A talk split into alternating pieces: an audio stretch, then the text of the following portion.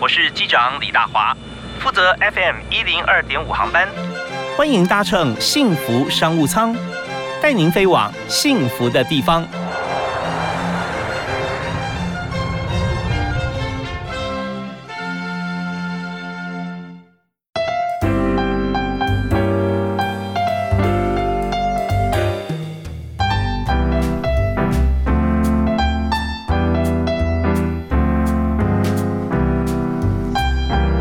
亲爱的听众朋友，大家下午好！非常欢迎您在今天啊，一样礼拜一到礼拜五下午的五点到六点，锁定 FM 一零二点五，收听幸福电台的幸福商务舱。那大华今天为您邀请到他来宾啊，我们谈的这个产业，当然也他是创业家，那做的也是这个跟食品相关，但是呢，他却是有很多像是一般我们讲的喝了以后对身体健康啊会有帮助的饮品啊，是黑木耳、白木耳跟其他相关的一些。这个饮品为你介绍的是欧卡桑黑白木耳露养生饮的创办人负责人黄碧成。大华哥好，各位听众大家好。像立成年轻创业创的，就是说是比较属于呃有经验或者说比较传统的一些食品哈。那就想这个机缘是什么？因为之前你是历史老师啊。啊，对我之前是历史老师。是啊，那那那为什么会毅然决然呢？因为那时候其实创业的契机是我本身是个延伸者，我是血管瘤患者，对对对，然后那个求职的过程当中都比较辛苦，然后一直有这个想法，说我到底可以为为我们这群人做什么事情？最后引动我真的去离开学校，就是的那一刻的那个决定，是在门诊的时时候，整形外科那边，OK，在我前面的是一位小女孩，她大概两岁左右。她的那个颜面的那个血管瘤的范围跟状况是跟我差不多的，嗯嗯嗯。然后那时候我就坐在诊间外面，然后是一对很年轻的父母，然后看起来大概三十岁左右，然后那个爸爸抱着女儿进去诊间。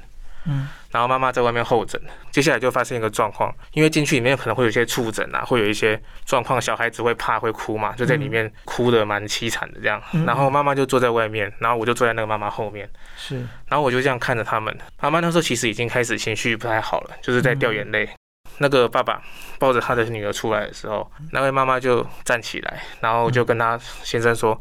老公，对不起，是是我错，我没有把小朋友生好，让他这样子。然后那一刻我在后面，其实我眼泪掉下来，因为我受到很大的触动，因为我就好像看到了我年轻的爸妈，当初可能也是这样抱着我，可能也是这种状况。所以我那时候就想说，这个小女孩她长大之后应该也是很会很辛苦，因为我自己本身是男，本身是男生，那男生我以前小时候很常打架，为什么？因为会会有人欺负我，因为我样子不一样，因为我状况不同。那我这何况女生她要怎么保护自己？她要怎么样面对那个整个成长的环境？我就在后面想坐在那边，我可以为我们这群人做什么事情？那我就想到我在这个就业的环境上其实是很弱势的。嗯，那我就想要创造一些工作机会给这些颜面损伤的小朋友。来工作，所以我是因为这个契机当初当下，然后很有感触之后，我就毅然决然就离开学校，然后就开始这个创业的过程。对，是我们今天这个我在这个脸书上，我们在第一段直播下个标题是历史老师的创业的历史故事哈。那确实，呃，刚提到呃血管瘤，那我们也知道说有些名人哈，也是让大家会辨识他，就是红面棋王周大哥，我认识他，跟我很熟。是是是，那之前我有访问过他，也是就。其实我们的人生靠自己开创，但这个过程当中啊，并不像一般人想象的如此一帆风顺。好像说对呃社会上对于每一位朋友每一个人哈是公平的。没有啊，事实上真的是没有。那所以在这边，有些人就会直接很直接表露，或直接就开始，就是小朋友在成长过程中，你说他不懂吗？也许吧，哈，可能就会言语上或行为上会欺负啊。所以在这个过程里面，黄帝成啊，我们今天特别来宾啊，他自己感同，自己有亲身经历过，所以为这些呃年轻的孩子啊小朋友，会预想到未来。像我自己本身店里面就有已经有这样子的同事在工在工作了，对对对。其实颜面方面的一些呃病症，或者说一些意外外伤、烧烫伤，往往会成为后来求职的一个很大的阻碍。啊。那这方面我们就看如何来突破。当我们的社会环境现在我们呃还没有进步到说每一个人对于这呃好像外在的一些这个形象因素啊都可以啊用平常心来看待的时候，那我们可以做什么？那今天呢，我们特别来宾黄立成他就做一件事，就是他创业，而且来这个让所有有相关困扰的朋友啊有好的工作。好，那我们稍后回来我们要谈你的这个创业品相啊，黑白木耳露啊。好，那这方面其实也跟你这个颜面的这个情况有关系那就是陪伴着我长大的食物。哦。那个时候是因为要吃黑木耳，还是对，因为我的嘴唇经经过经历过很多次的开刀，经历过四次的开刀。那血管瘤它其实有伤口的时候是不容易愈合的。嗯，像我的牙医如果要帮我处理 牙齿的时候，他会很紧张。嗯嗯对，然后我那时候的嘴唇开完刀之后，大概会溃烂，溃烂个两两两三个月，然后甚至是没有办法张口吃东西的。嗯然后我妈妈是一位药师，她就把这些能够对伤口修复有帮助的食物，嗯，然后把它做的很细，细到可以用针筒从我的嘴角打给我喝，因为我哦因为我这就黑木耳汁是吧？因为我的嘴巴根本就根本就打不开。嗯，对对对，嗯，然后她就从嘴角打给我喝这个情况，然后我从小就是只要每次开刀，那我就得喝这个木耳，喝喝就喝个两三三三四个月这样子。对，哦，就其他东西也不能吃了哦。哦，这当然我妈妈也会做一些米浆啦、嗯嗯，五谷浆啊，或是用坚果杏仁去做一些做一些流质性的东西，但 OK 但也都是必须没有没有块状物，它才能用那个针筒从我嘴角打给我喝这样。哦，那喝那喝黑木耳的原因是，因为我妈妈她以前在有待过急诊病房嘛，然后嗯像像有遇过一些烧烫伤啊，或是一些伤口比较大的患者，他们的伤口不好修复的时候，他们刺木耳，他们的伤口修复是有帮助的。嗯。对对对，所以后来你创业哈，就把这个公司品牌的名称叫做欧卡桑啊，哎对对就是。日文妈妈的意思啊。对，就是谢谢我妈妈，她从小到大用这个爱心做这个食物给我吃。OK，好，我们今天呃要分享一个感人、创业、励志又孝顺的故事。好，我们休息一下，呃，听这首由黄帝神推荐的歌啊，我们稍后再回来。谢谢你要推荐什么？呃，海阔天空，那个哦是新乐信乐团，信乐哦，团。信乐团哦。对对对。OK，好，新乐团的《海阔天空》，我们休息一下，马上回来。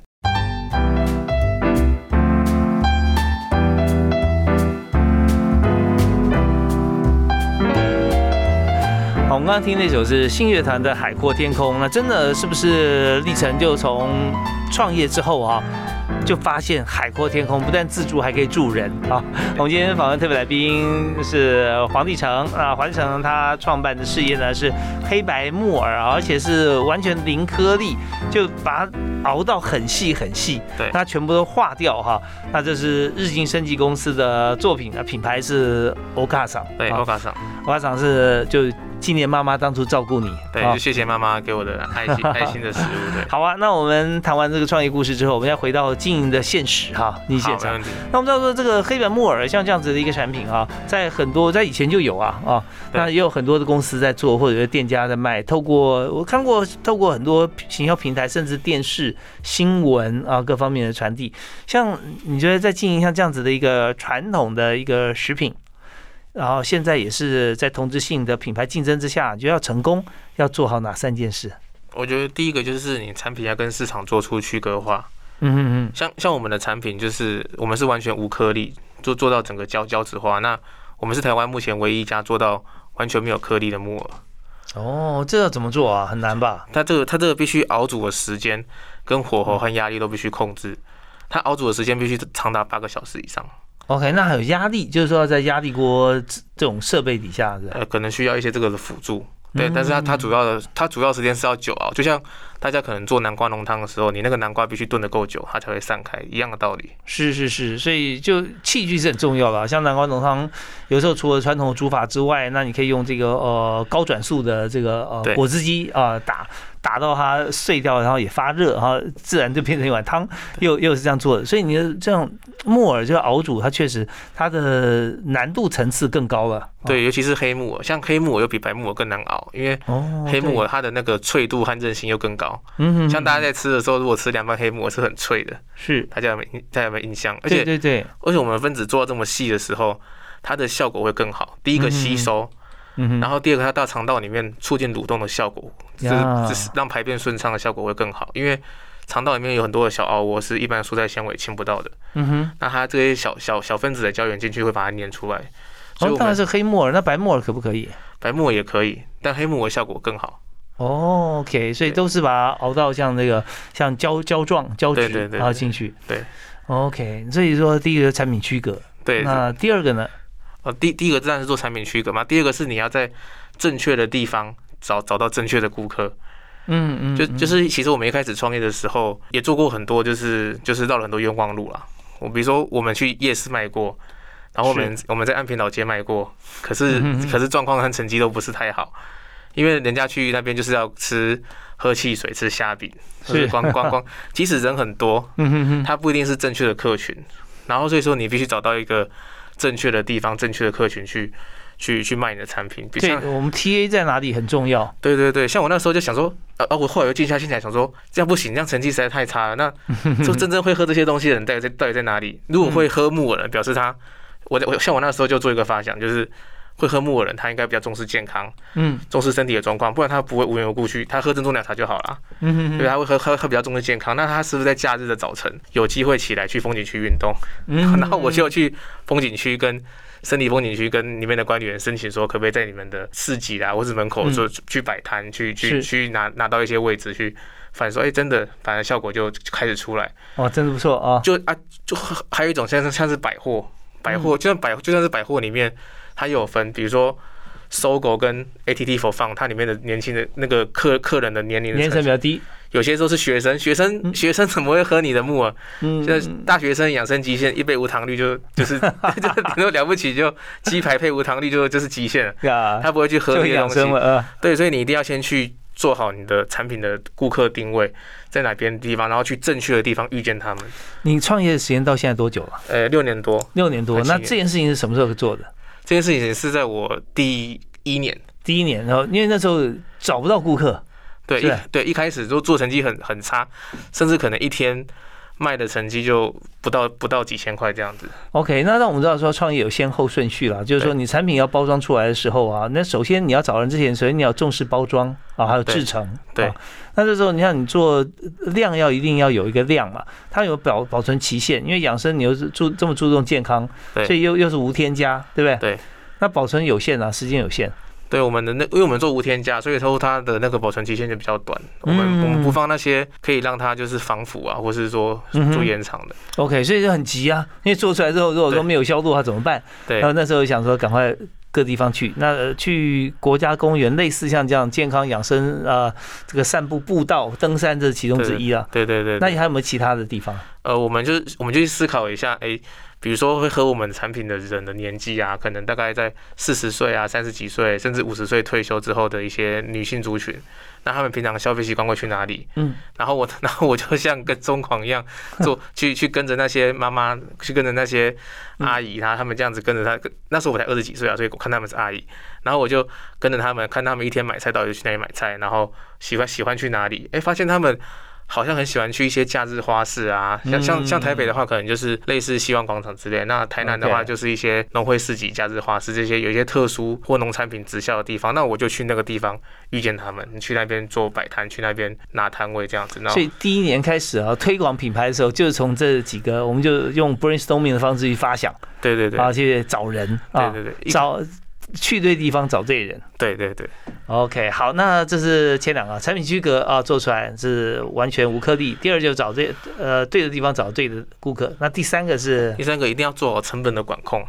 好，那这部分讲起来哈、难度有点高。那隔行如隔山，怎么样来做好木耳的成本管控？我们休息一下，继续访问今天特别来宾啊，欧卡桑的黄立成。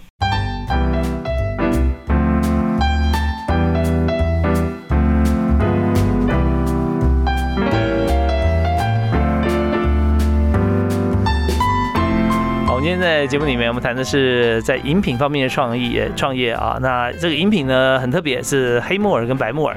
我相信很多人朋友在这个网络上面甚至实体店面，我们可以找到啊这个木耳饮。但是我们今天所谈的这个欧卡厂的这个黑木耳、白木耳是做到完全的不但无添加啊，那现在很多人做养生是没有问题。那另外就是无颗粒啊。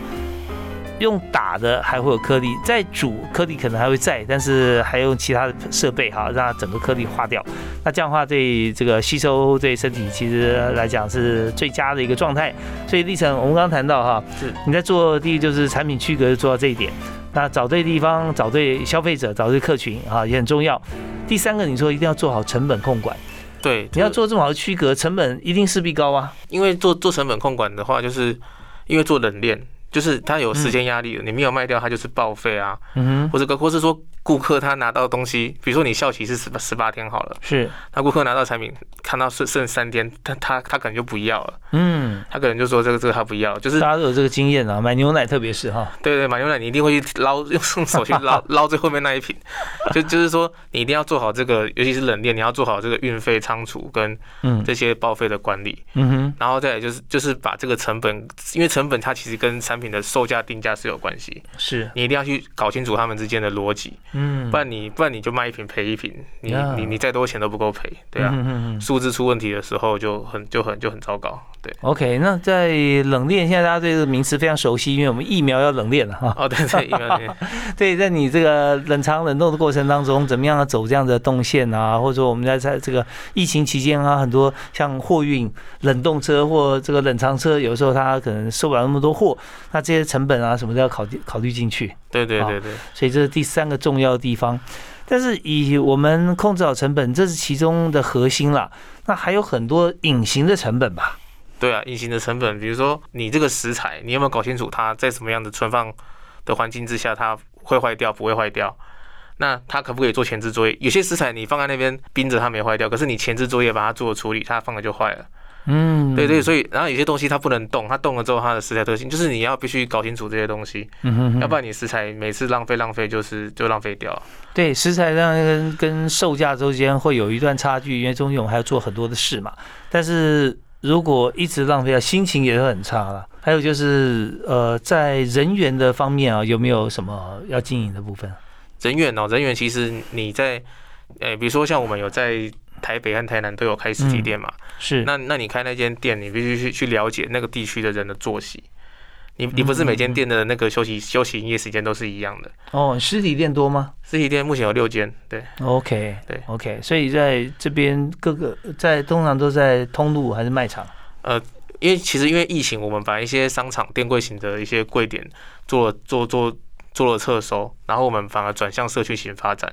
嗯那像社区型发展的话，你就要观察那个地方那些社区的人，他们都习习惯几点起来购物，然后他们晚上的话到几点之后不会活动，那每个地区会不一样。嗯哼哼，那你要那你可以从这边去调控一下你的那个人员管理的时间，不会让你的人员做闲，不会让你人员在那边闲置，就是开着门在那边打苍蝇这样子。OK，那对店租这个部分呢？店租这个就真的很困难了，因为台湾的那个台台湾这个的房价的那个一直上去，然后所以店租的话也是不断的上涨，这个是真的没办法省，真的要找对好房东，这个要需要缘分的。OK，那我这边追加一个问题啊，就疫情前后对你有没有影响？呃，其实有对，因为在疫情在在疫情前啊，其实我们在医院啊、商场，包括像清水休息站啊、亚东医院啊，嗯，或是台中龙总啊这些，我们都有我们都有柜点。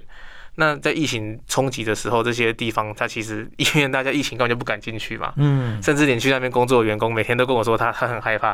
嗯哼哼对对对，就是这种这种这种冲击的话，导致说我现在慢慢从这些商场里面抽出来，转转往社区型发展。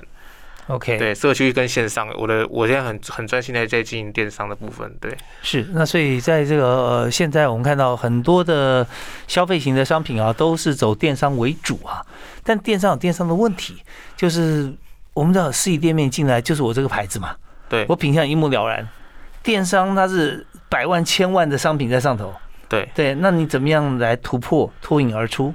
呃，其实就是你要强化你的品牌的样貌，嗯哼哼，因为这样各客人才会认得。那其实线上线下是需要整合的。嗯那这个整合是怎么样？比如说你透过线下的地方，比如说你透过展览，你透过特殊的市集，透过特殊的百货的柜位的方式，你去得到正确的名单之后，嗯哼，然后以那些名单的那个一些数据去去去投放，再再回到线上投放，就会获得比较精准的效果。嗯要不然如果我卖一个木偶，我把这个广告投给十七岁在玩手游的高中生，那就是一个无效的浪费。对，那这边你是自己做数位行销，还是请委外请人代操呢？呃，我们有顾问公司，那我们自己同事也一起参与这样子 OK 合合力做。对，这边也跟所有听众朋友来建议一下，就是说我们现在很多分身乏术了啊，尤其中小企业，我们人不够多，所以现在我们都是委外做。但委外做的时候，我们公司一定要老板或者说一定要有一位专责的同事啊，他是非常了解数位行销的过程。那这个可以一边学都没有关系，但就变成说我们在跟这个外部公司在对谈、在 check 我们的进度的时候啊，我们听得懂啊，他他在说什么啊？那有讲到说我们现在呃，好好比说我们要上架。或者是我们行销过程里面，你买广告，那是不是可以达到你的效益？那这些大家都是互相讨论啊。其实就是就是你要学习那些顾问公司他们的运作方式，学习他们怎么去控制团队。嗯，那当然，你公司总有一天也要成长，对所以说最好是同同步的一起成长是最好。对，简单一点啊，就是说我们制定一个共同的仪表板。啊，上面这个 dashboard 上面有哪些？好像说转换率啦，还有你的各方面的一些数字啊，你的设定好了以后，那这样的话，当然成本很重要，要放在里面。那你就可以知道说如何透过数位工具啊，能够做好管理，然后把线下商品啊推到线上，你会觉得哎很不错啊。突然想到一个很好的比喻，今天是那个那个幸福商务舱嘛，就是嗯就是如果说顾问公司他们是机长的话，那你就做好副机长的职责在旁边，机长该会你也要会，嗯哼。然后遇到紧急状况你才能处理嘛，就是类似这个概念。OK，那飞得差不多的话，呃机长就要换成你了啊。OK，好，我们再休息啊，稍后回来我们谈谈看，在这个产品呃的公司里头啊，人员方面啊，还有客户啊，有没有你比较难忘的案呃的案例啊？呃，你的公司的同事做哪些事情，你觉得说哇，他在职场上，在我公司他最棒，或者说有些客是客户的需求，你怎么样满足他们？好好，我们休息一下，马上回来。好，谢谢。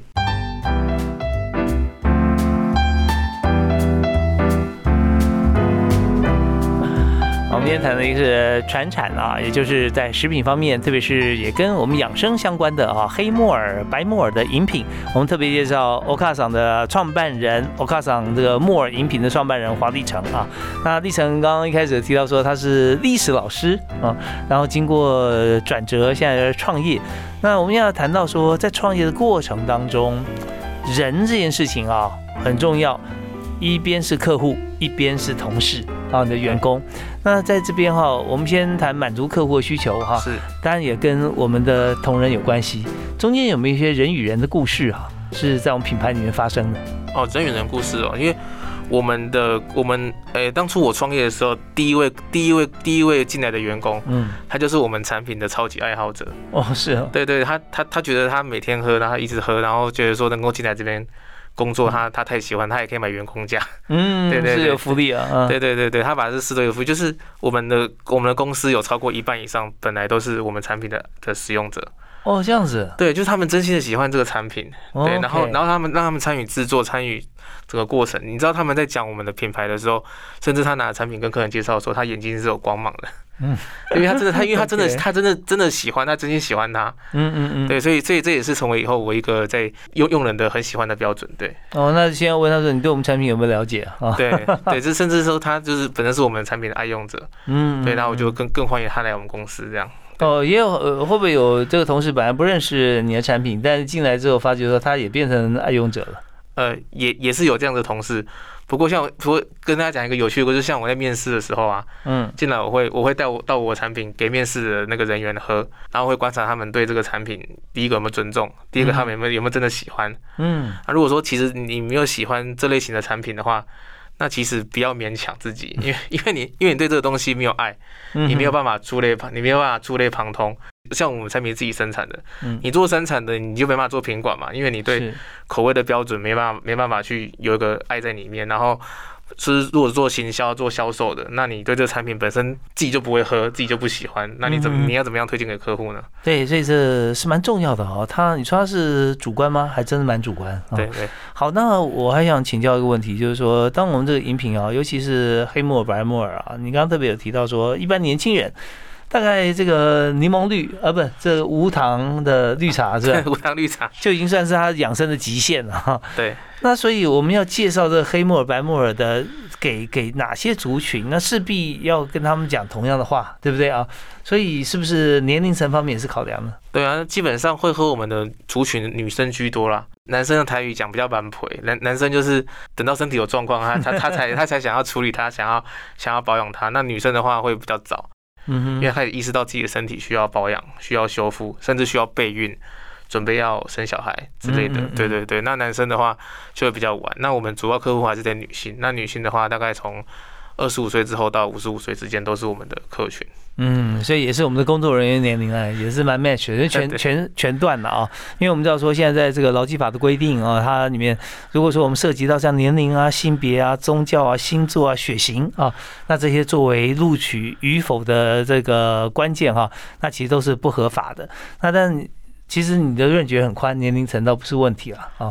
重点是要喜欢你，重点是要有爱啊，要爱啊。我们曾经有一位就是工作年龄比较大的伙伴，他超过五十岁，嗯，可是他消消消气非常好，因为他超喜欢喝，他自己喝自己的自己的孙子也喝。对对对 OK，那怎么样？呃，在推荐用爱这件事情啊来推荐产品？对对对，有没有什么样子的曾经有有碰过的一些例子？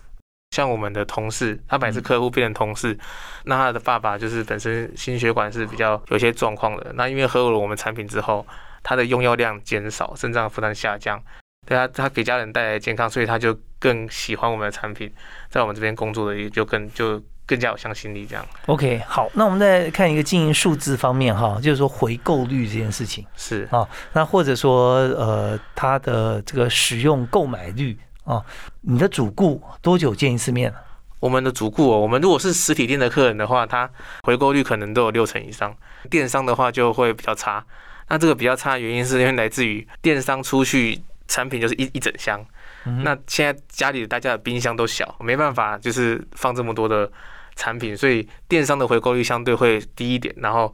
回头次数也会比较会也也比较久。那如果是实体店面的话，他一次过来可以买两瓶，一次过来买三瓶，买一瓶，他当然回回回头次数就非常高。这样会比较矛盾一点啊，就是说我们现在主力经营啊，我们是在这个电商上面啊，要转转到电商。可是我们要电商为了要符合好像效益啊，经济效益，我们的量也一定是有一定有几瓶嘛，对不对？啊，不可能一瓶两瓶这样这样子卖。对。所以那那怎么怎么思考这个问题呢？你要要推电商的业绩。对，那但是你又不能够降降低这个数量。我们基本上就是因为冷冷链的运费就很高，嗯，那我们只能自己去尽量吸收这个成本。然后我们公司之后也会推出订阅制，嗯哼，哦，就是让让客人就是他省去一些麻烦的步骤，他定期他定期的送到他家里面这样子，啊，量单也是稍微小箱小分一点这样。好，那这边也跟所有听众朋友分享哈，现在在做电商方面啊，公司跟这个电商平台合作，呃，其实蛮大一个重点是由。电商平台转官网啊，也就是说，最后呢，我们在这个客户名单方面啊，我们有联系有寄送，但是慢慢呢，就让这些原先在平台上购买的朋友啊，转到自己的官网上面来做销售。其实就是会员的行销很重要。对对对，所以你们现在这边是不是也是这个趋势？对，我们也是慢慢的就是这个会员行销的话，要必须继续的深入这样。嗯，不过大家也不用担心啊，想说哦，我们都转回来了，这个那电商平台是不是就就没生意了啦？哈，其实不可能的，因为一段一段哈是大家自己来负责。那真正大量或者说呃直销的话，当然还是像我们这个大型的购物网站哈，它的它的这个呃单子是比较大的啊。那其他就是我们做更细致的服务的时候，我们可能就在自己官网，所以官网的机制一定要落实跟健全。对，这蛮重要。好，那我们休息一下，我们稍后最后一段，我们谈到说人才策略方面啊，我们继续请今天特别来宾黄立成啊来谈谈看欧卡上黑木耳。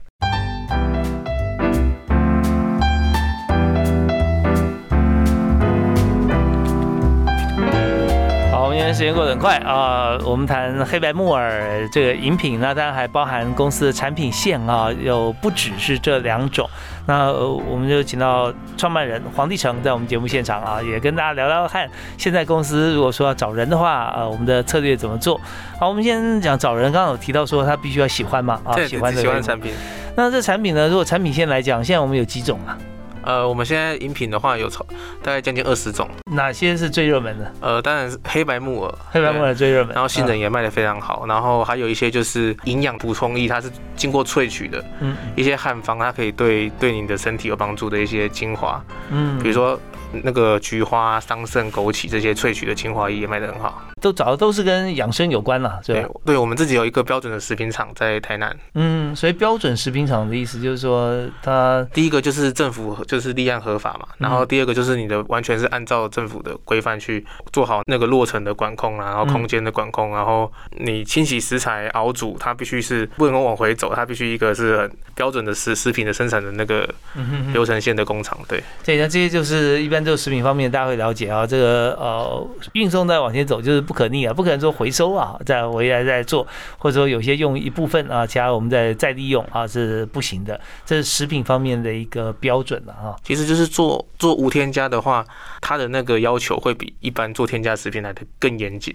嗯我们甚至要去监测你那个空气之中、厂房环境中的落尘量，你还要有去点做无尘室了，对对对，真对真的，你要你要放一个培养皿，就是说如果那边的细菌的落菌数太高的话，那你要去去管控它，不然你的东西我没有加防腐剂，它被那些细菌污染到，它一定会坏掉。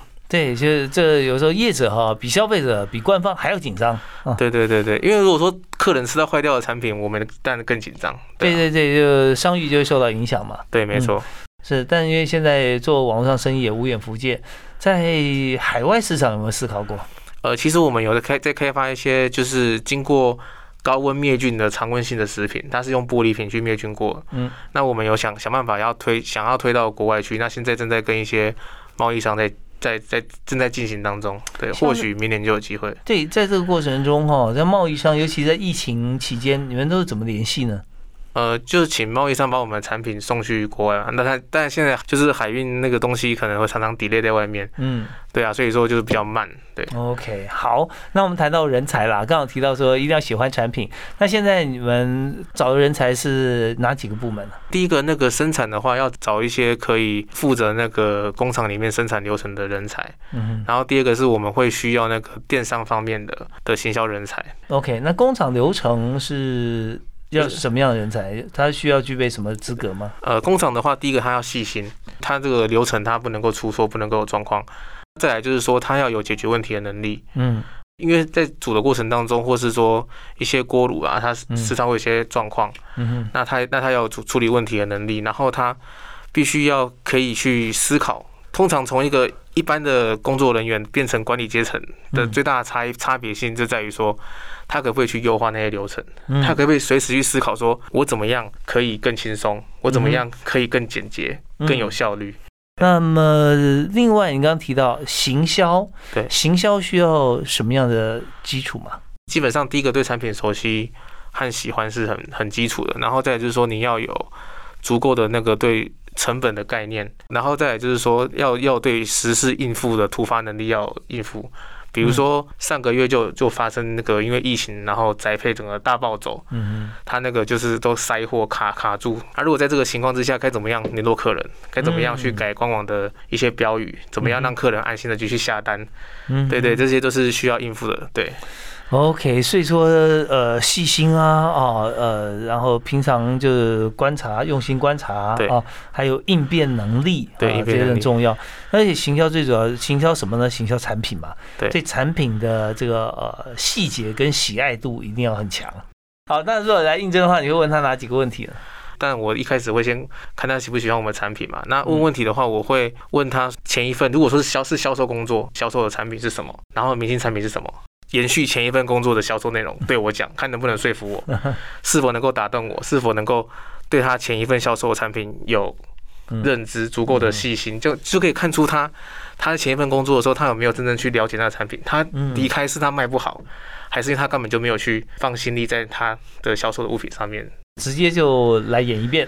对，其实真的很重要啦，就是呃，做一行哈、不是像一行啊，不是去演出来，而是真的做出来的啊。对，那就设身处地把自己的这个当做消费者啊，自己的需求，呃，想想看是不是可以满足。所以，呃，很多创业家他是真的是为了满足自己需求而创业的啊。那这时候知道说，在业界工作能够为消费者、为对方哈做哪些事，其实真的是非常重要。好，我们在节目最后啊，我们要请欧卡厂创办人黄立成来告诉大家一个座右铭。座右铭就是付出百分百的努力，就是直到你问心无愧。其实人在每个阶段，可能你的知识、你的思维还不到那个程度，可是你已经付出百分百努力过，你你也不会后悔。就是你，我们可以可能会看三年前的自己，五年前自己，然后觉得自己以前好笨哦，怎么会 去绕这些弯路，怎么去干这些事情？可是你问问看，当时的自己会不会后悔？对，你努力过就就没有后悔这样。对，像像我想讲个小故事给大家分享，像当初在台南的时候，然后我就是在凌晨四点开着车去嘉义的私立棒球场去对客户做销售，这件事情当初只要有任何一个机会，我都不会放过。嗯哼，对，然后在就是在那个契机之下，认识了一些前辈大哥，然后带了我进进商场，甚至我在安平摆摊的时候，被那个我们现在台南的一些房东喝过，然后他那个地点是非常好的，所以其实只要你有努力过，他都不会是白费的。即使当时的思维，即使当时的知识不够，那你去回头看也不会后悔。真的，呃，不管中英文其实都有 no pain no gain 啊，或者说其他的这个我们呃能够思考到过往的经验，只要我们努力付出啊，凡是物质都会。不灭啊，木物质不灭定律在这边可以说非常淋漓尽致的能够体现出来。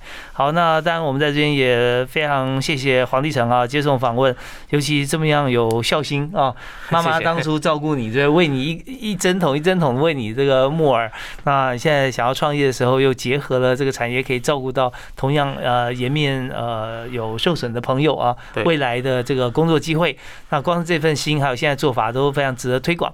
我们也这祝福你这个生意。兴隆啊，越做越好。好，谢谢玉成，谢谢大家收听，我们下次再会。好，拜拜。